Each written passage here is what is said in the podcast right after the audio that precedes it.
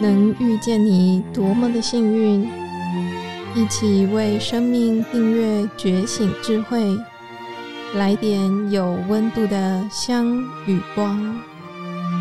本节目由香光尼僧团企划制播。来点香光的好朋友们，进入九月下旬了，刚过完的中秋节提醒着我们，冬天就快到了。如果将人生比拟为四季，因为病源被通知转瞬走入冬季，甚至得缠绵病榻，你会想如何面对呢？陪伴在身边的亲友又该怎么适应呢？香光尼僧团的建营法师担任临床关怀宗教师，服务于医院的安宁病房。今天，他将与我们分享陪伴临终菩萨放下苦难巨石，走向善终的一段真实笔记。来点相关的朋友，你好，我是香光尼僧团建营法师。今天要跟您分享的是放下苦难巨石，走向善终。我是一位在医院安宁病房服务的临床宗教师。让我有机会近距离的观察、体验临终病人的需求及感受。有一天下午，我随着主治医生查房，来到小美的病房。小美五十四岁了，因为身体不舒服到医院就诊。经检查后确诊为胃癌，医生告知小美大约剩下三到六个月的生命期。小美感到万念俱灰，但还是配合医生的治疗进行肿瘤切除手术。后来，小美的肿瘤复发及腹腔移转，因为病情持续的进展，因此选择安宁疗护，进入了安宁病房。在住院期间，由小美两位姐姐照顾。因为姐姐爱心及耐心的照顾，小美只要精神状况好一些，她尽量在人前充满笑容。我常常去病房关心陪伴小美，在言谈中得知，小美放不下的是脚不方便还在住院的哥哥，以及家中九十几岁的老母亲。他想要将身后的保险金全部留给他们。在透过彼此关系建立与信任感的加深后，小美感受到我对她的关心与信任，因此逐渐打开心门，一点一滴回顾她的生命历程，娓娓诉说她内在深层的愧疚、后悔、愤怒等负面情绪。小美说。自己很年轻时就结婚了，夫家经营机车店，经济状况在当时社会算是不错的。但婆婆觉得小美娘家穷，因此不准小美与娘家的人来往。先生后来又染上赌博，每次赌输了就会对小美拳打脚踢。在两个儿子读国中与小学时，长期遭受家暴、身心俱疲的小美选择了离婚，净身出户。这段婚姻让她得了重度忧郁症。后来，小美在工作中遇见了第二任男朋友，这位男朋友很照顾她，还给予她经济上的资助。但是后来因为其他因素，小美背叛了第二任男朋友，与现任男朋友共住，而且后来又有了金钱上的纠纷。在了解小美所经历的种种恩怨纠结，我逐渐拼凑出她的生命蓝图。但是随着病情不可逆及日渐衰败的身体，小美的心里充满着灰暗。每次医生巡房时，小美总是问：“希望医生讲清楚，我到底什么时候才会死？我想赶快死一死。经过几次跟小美的谈话，我发现小美对母亲及兄长一直放不下，而且还有自我放弃及死亡恐惧等灵性问题。我试着协助她完成心愿及解除灵性困扰。小美信奉观音菩萨及妈祖，以前在她行有余力时，曾经帮助过很多人。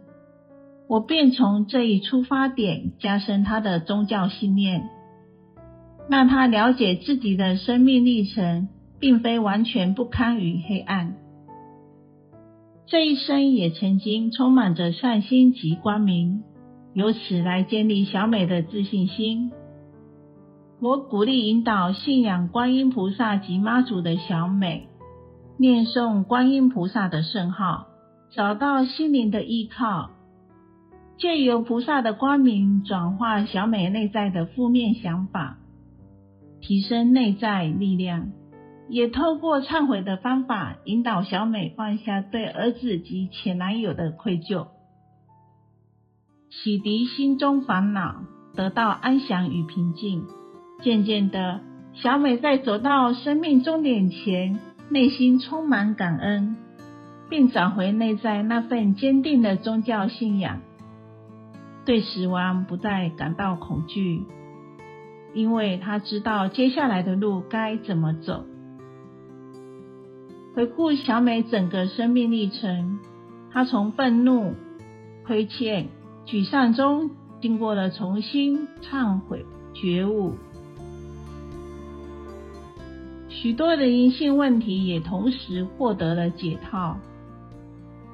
在生命的尽头，他翻转了生命的方向，从恩怨情仇的纠结，转身走向没有过爱与遗憾，没有恐惧。小美走出了一条崭新光明的道路，因为她选择了放下，最终获得有尊严的善终。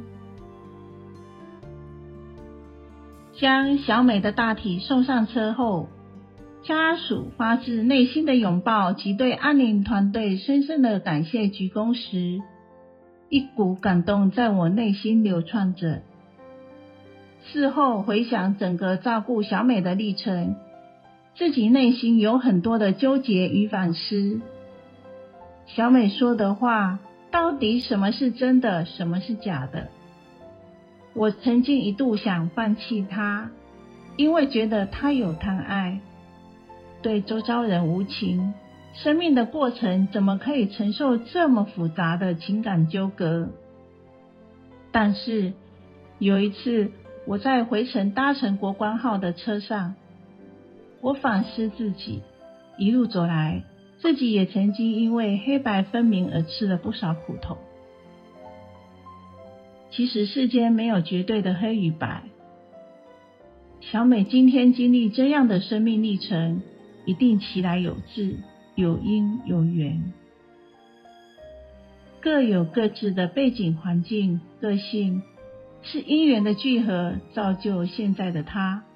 我自己也有不足跟有限的地方，我是不是也应该更深一层去看到他的有限？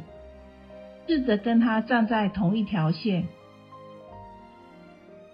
照顾小美时，我常常想，虽然无法理解她的情感纠葛，但是我可以试着去理解她的苦，协助她找回原有的信念，让她在生命结束时不再背负着这些石头，因为那样对他太沉重了。我反思自己。当我身心受苦时，会积极赶快的寻找解套、解决痛苦的方法。小美是不是跟我一样，很需要有人帮忙她解除痛苦呢？当我这么想的时候，接着而来的是发自内心的一种悲悯。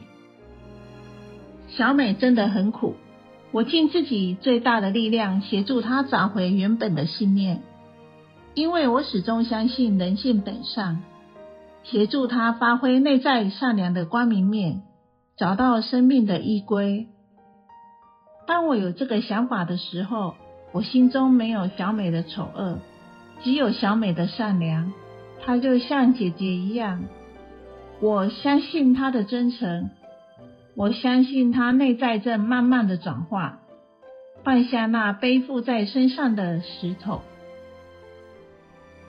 当小美安详善终的那一刻，我觉得一切的陪伴都值得了，因为我见证觉悟到，善恶就在一念间，生命翻转的力道是多么的可贵与不可思议。感谢小美的视线，为我上了宝贵的一课。最后，我想透过小美的案例，跟你一起学习如何陪伴临终病人。我想可以归纳成三点的基本功。第一，关系建立，因为建立良好的关系，能使我们更贴近病人，了解病人的需求。第二，倾听陪伴，怀着倾听陪伴的心，陪在他身旁，倾听和分担他的痛苦，并且清楚觉察到他的负担与哀伤。第三，同理并接纳，唯有感同身受与接纳病人，才能跟病人站在一起，帮助病人找回内在那份正向的能量，而达到善终。今天的内容就分享到这里，谢谢小美的生命故事，也充分感受到走入心底的陪伴。会让苦难不仅是遗憾与疼痛，更是一份带着觉悟的礼物。让我们向每个勇敢的临终生命致敬。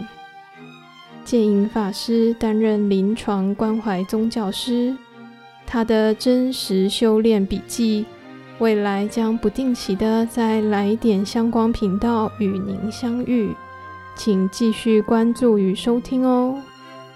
今天的内容就进行到这，请锁定我们的频道以及脸书粉丝页，也许惊喜就在下一周哦。我是主持人剑吉法师，来点香光，点亮您的周末，为您祝福。